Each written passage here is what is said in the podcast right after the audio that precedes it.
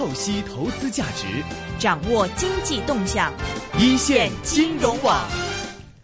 好的，现在我们电话线上呢是已经接通了明远投资的投资总监韩月峰，韩总，韩总你好。哎，韩总好，好，大家好。韩总，经过四天的休假之后，回来到 A 股方面，我们今天看到，哎，还算是不错，接近零点八个 percent 的一个上升，三千零二十六点，三千点上方也是继续站的比较稳，好像是给大家吃了一粒定心丸了。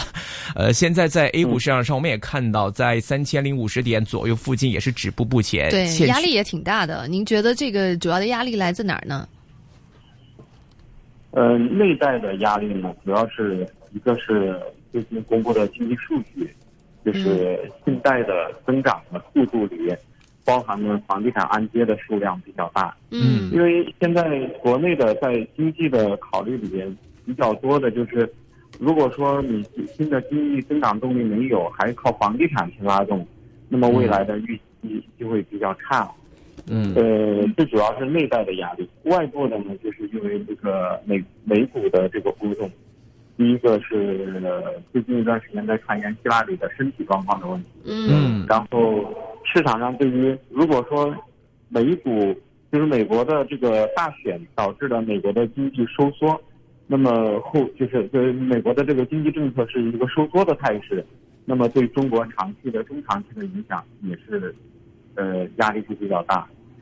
嗯。这个是短期对市场主要的一个压力，但是在短期之内，这样的一个状况应该也不会发生改变吧？你觉得这个呃，美国的影响是不是会起到决定性作用呢？因为中国方面好像这个，比如说你刚才说的房地产的这个贷款还在继续的增加当中。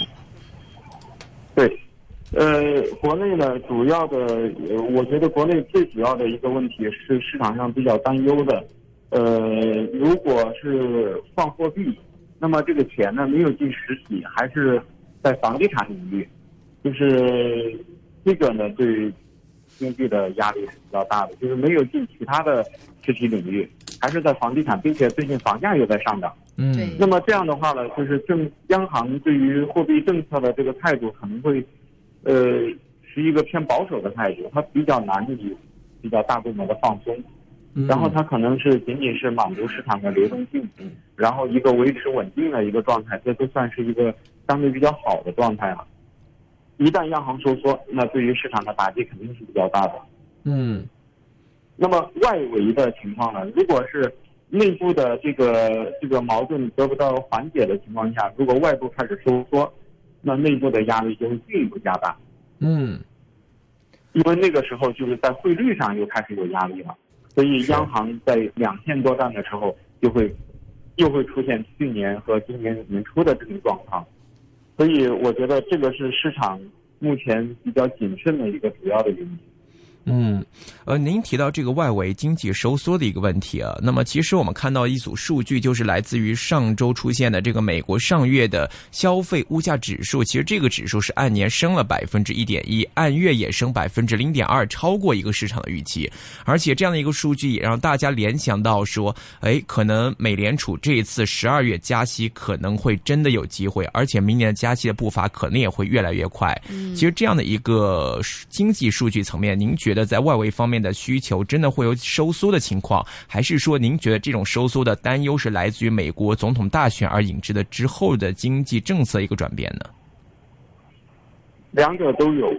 对于国内的投资人来说，就开始感觉到下半年的一些不确定性在上升，就是美国的大选和美国的经济数据，就是美联储加息的预期在不断的增强。这么两两者之间呢，都在对市场呢未来的预期产生压力。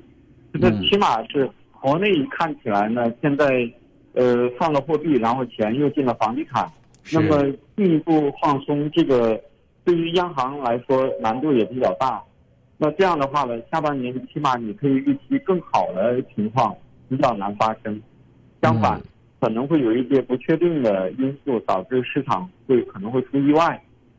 如果是真的是那个美国大选是特朗普上来，那么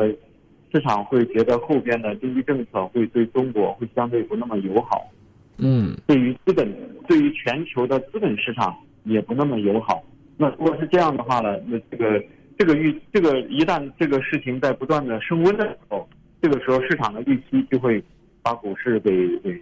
给打下来。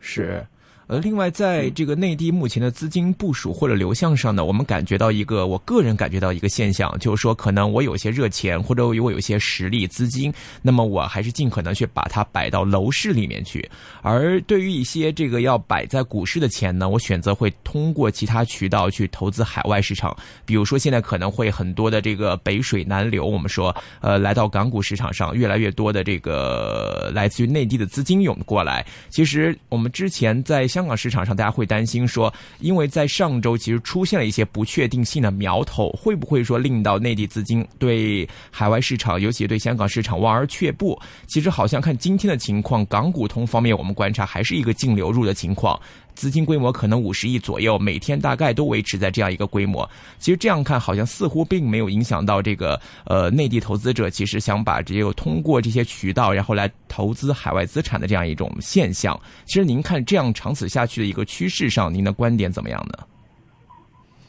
呃，目前香港市场相对于内地市场从估值上来说还是有优势。另外一个呢，就是资金。还是有这个对于人民币的这个顾虑，嗯，呃，所以有一些避险的资金会流入香港，呃，这种这种趋势在目前的这种，因为目前是属于一个弱平衡的一个状态，嗯，在这个平衡的状态当中呢，呃，不出现其他的意外因素呢，是比较难以被打破的。那么如果说，呃，美美国的这个收紧的态势加剧，那么这个这个趋势。随着一个阶段的流入之后呢，也会出现一个，那那个时候就是香港的市场会因为海外资金的流出可能会带来阶段性的下跌，而这种这种阶段性的下跌可能会导致香港的这种投资的呃收益的情况会受抑制，这个时候流入的速度就会减慢，因为大家香港香港市场一旦调起来也会跌得比较快，这个时候市场就会因为有这个顾虑可能会减慢速度。目前的这种平衡没有打破的情况下，呃，资金还是逐步的在往外边流。嗯，我那我们看到有一个蛮有趣的一个数字，就是说有个八月份的统计月报哈，中国结算中心的，就说现在投资者开户的步伐有加快，八月份的新增投资者达到两百一十九点九万人，这个比七月份环比有增加百分之六十八点三五。您觉得这样的一个数字能说明问题吗？呃，开户数不能够完全说明问题。比如有的是开户是，比如是一个打新股或者是什么因素，呃，这这个不能完全说明问题。因因为现有的还有一些统计在显示，这个空仓的账户也很多。对，就是可能退市的也挺多的，是吧？包括一些机构投资的这个退出的这个也也会有。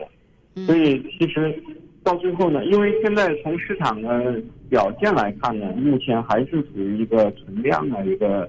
一个博弈的一个状态。然后呃，市场是不是流入资金速度快呢？其实这是这是跟随着这个市场的盈利情况是发生变化的。如果市场的盈利情况向好，那自然流入资金就会加快。嗯。那在板块方面，您觉得最近有什么样的一个热点可以来供大家重点关注一下吗？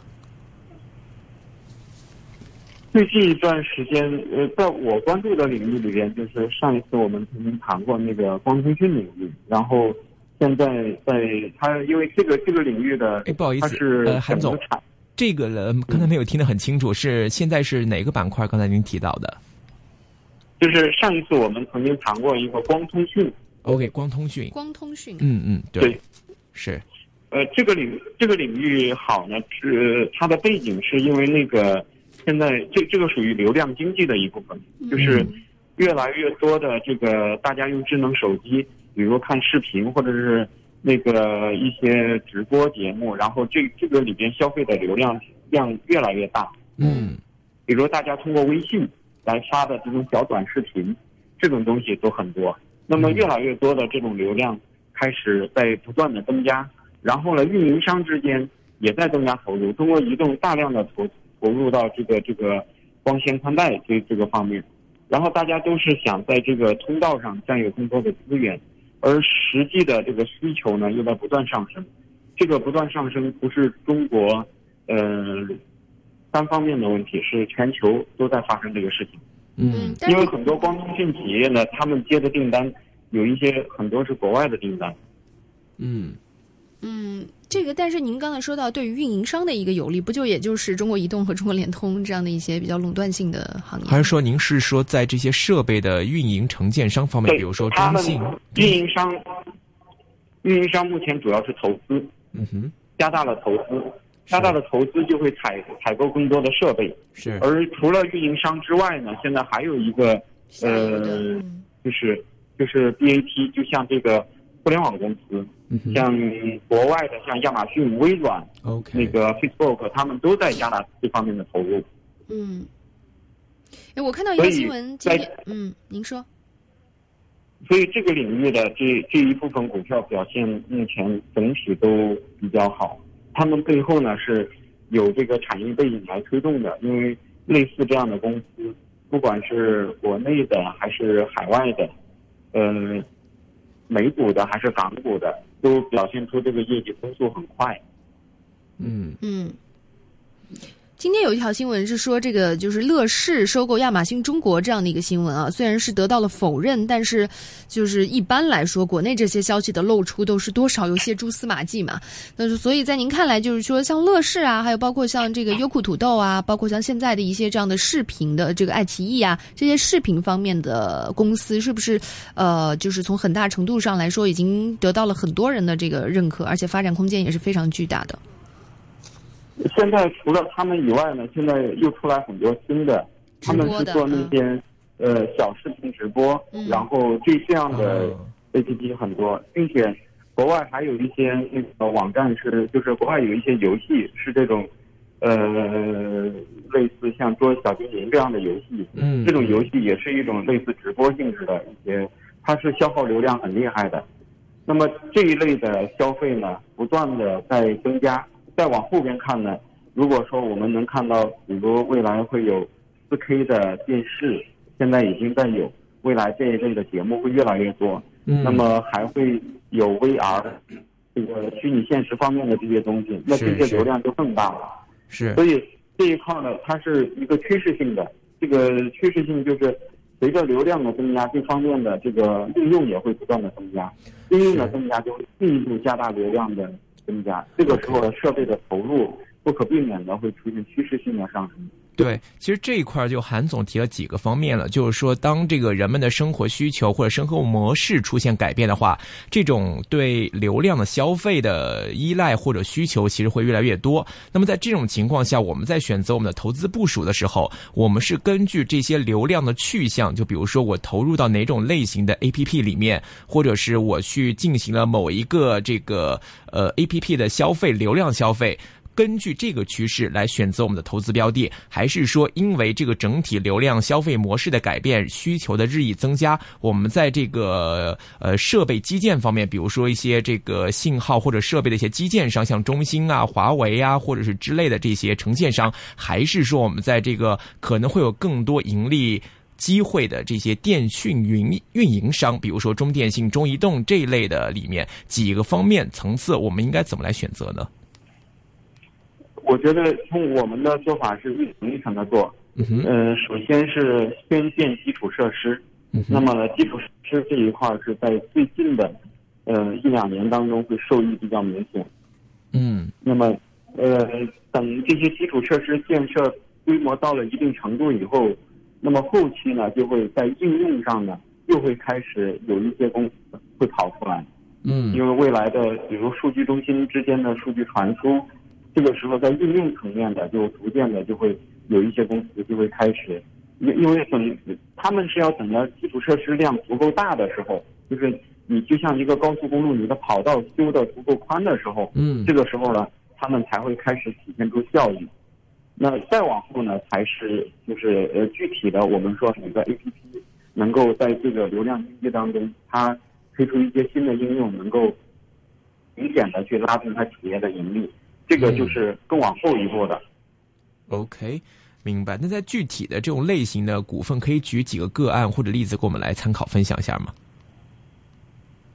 我现在在观察的，在国内就是呃，在在香港的，就是那个像长飞、长飞光纤、那个昂纳光、昂纳科技，像这样的公司。然后美股的就我呃那个像那个 AOI，像新飞通、NTPN 这样的公司，呃，美股这样的公司特别多，并且美股有一些公司很好，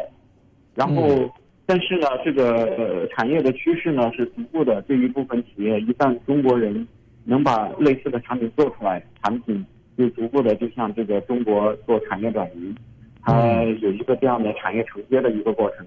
所以我们是呃美股、港股、A 股都会考虑这方面的事情。OK，那在 A 股方面有哪些是值得我们来关注？因为其实这个可能呃，因为规模比较大，这个行业里面。呃，龙蛇但是混杂目前这是这一类的股票短期走势都都有点高，嗯我所以从从那个只是关注，但是我觉得现在这种位置，呃，是我不像不像之前那么安全了。然后国内呢，我们是看了像光讯科技，呃，类似的这样的公司。OK，呃，但是在内地市场上，大家普遍是会有容易有一种这种越升越买呀，或者集体来追捧的这种情况嘛。其实这种情况或者情绪化，在这些股份或者板块里面，现在您看到迹象，觉得可能性大不大呢？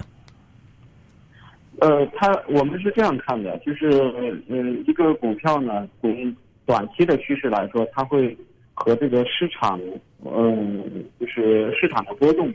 是相互呼应的。嗯但是从中长期来看呢，呃，这个股票的波动实际上它的趋势是和你的成长的趋势是有关系的。嗯那么我我们觉得现在这一类的呃公司呢，他们呢因为产业背景的因素，所以他们的企业的情况和整个经济的情况并不同步。他们目前是增速很快的一个领域，，OK，然后受限甚至有一些公司出现，有一些公司会出现断货呀、之类的事情都会发生。那么现在是属于景气度极高的一个行业。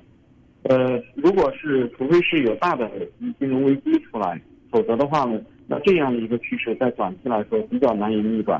呃嗯，这过程呢也伴随着这个企业业绩的成长，那么他们会阶段性的就是涨一波以后会有一个呃阶段性的调整，调整之后还有可能会继续上涨。OK，这里强调的一定是 A 股里面的同类型股份是吗？呃，都一样，港股、美股、A 股都一样。OK，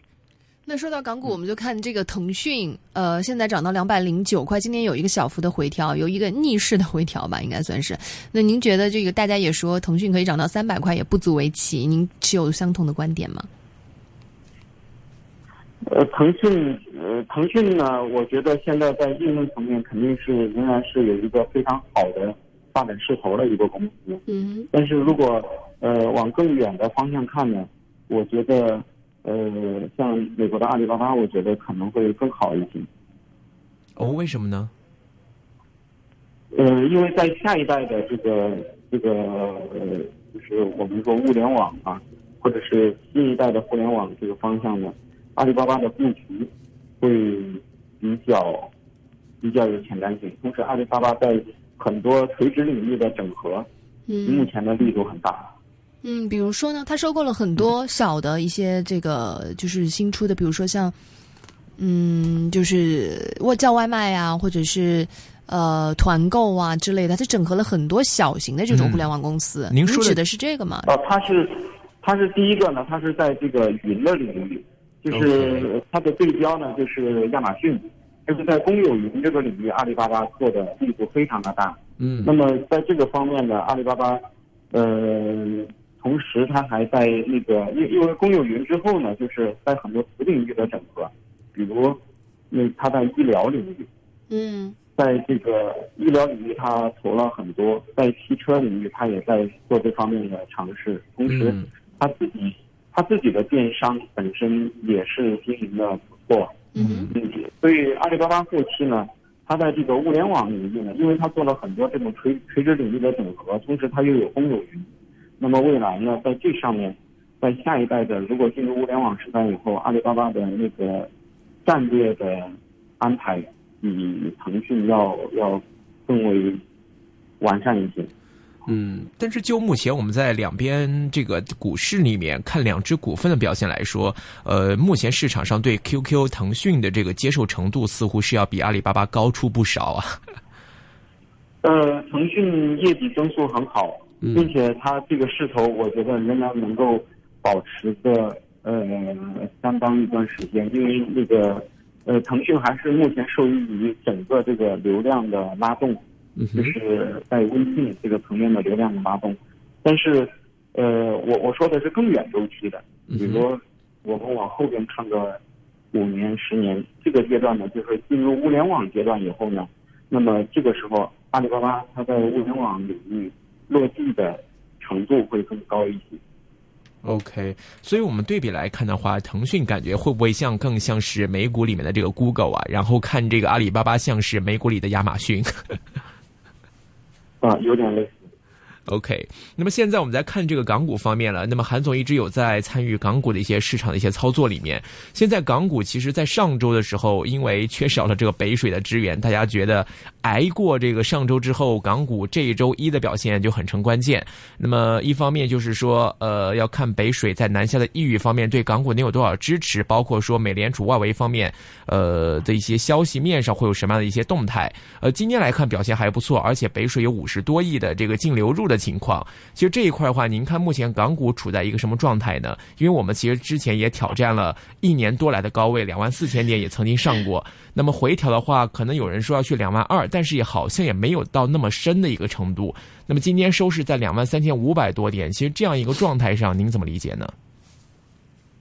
呃，我对于这种短期的波动，呃，不是那么的敏感。就是对于指指数的这种短期的波动不是那么的敏感。嗯，我觉得趋势上来说呢，现在这种平衡没有打破，呃，好像问题还不是很大。您觉得问题不大是代表？但是您说，就是说，呃，因为现在的情况，呃，香港这边呢，主要是一方面是海外的美股的这个位置还是比较高的位置，虽然上一周跌了一下。然后，但是整体的位置还是偏高的位置。另外一个方面呢，就是国内对于对于香港的支持，就是对对于这个资金入港的这个支持。后边我们可以看到有深港通在往，同时呢，机构投资人对于香港的这个投资，公募基金对于香港的投资也逐渐的会放松。那么后边就不排除它还会有其他的一些政策，让更多的机构然后投资香港的这个力度也会逐渐的放松。那么香港市场和国内 A 股的这个融合的力度就会加大，但是因为香港的那个整个市场的成交非常的小，嗯，所以 A 股的资金过去一部分对香港就会有比较明显的拉动作用，它这个边际的效应是比较强，所以说香港目前这个趋势，这个整个这个这个这个平衡并没有被打破，我觉得这个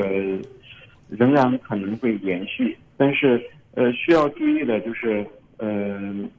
外部的一些变化会不会让打破这个平衡？您指的外部变化主要还是来自美国方面了。主要，呃，主要一个是美国，另外一个还有一个就是呃，国内的这个，呃，会不会在货币政策上也会有一些变化？目前还看不出来。呃，收紧的可能是吗？对对对。OK，呃，另外的话，深港通之前大家预期很高，那么之前只是公布消息，大家普遍预期呢，十一月份有机会会正式开通。届时的港股方面，您觉得话，呃，整个环境或者气氛上会比现在更好吗？要看市场的位置，如果到那个时候市场的位置已经比较高了，嗯，这种消息落地，也有可能就就，因为市场自身它其实还是有一个自身波动的规律。嗯，现在呢，这个资金已经逐步的在进入香港，等到真的开通了之后，呃，还会在更高的位置进进一步推动它，还是怎么的？这个要取决于当时市场的环境。OK，所以您觉得这样的环境，您会有一个标准吗？比如说它在什么样的点数、什么样的位置之上，可能会是不会再有什么好的刺激？呃。这个要我我觉得这个包含了就是各方面的经济政策，OK，呃，还有市场是不是过度透支？明白。好的，今天非常感谢韩总来跟我们做的分享，非常感谢你，韩总，谢谢。谢谢，拜拜。好，拜拜。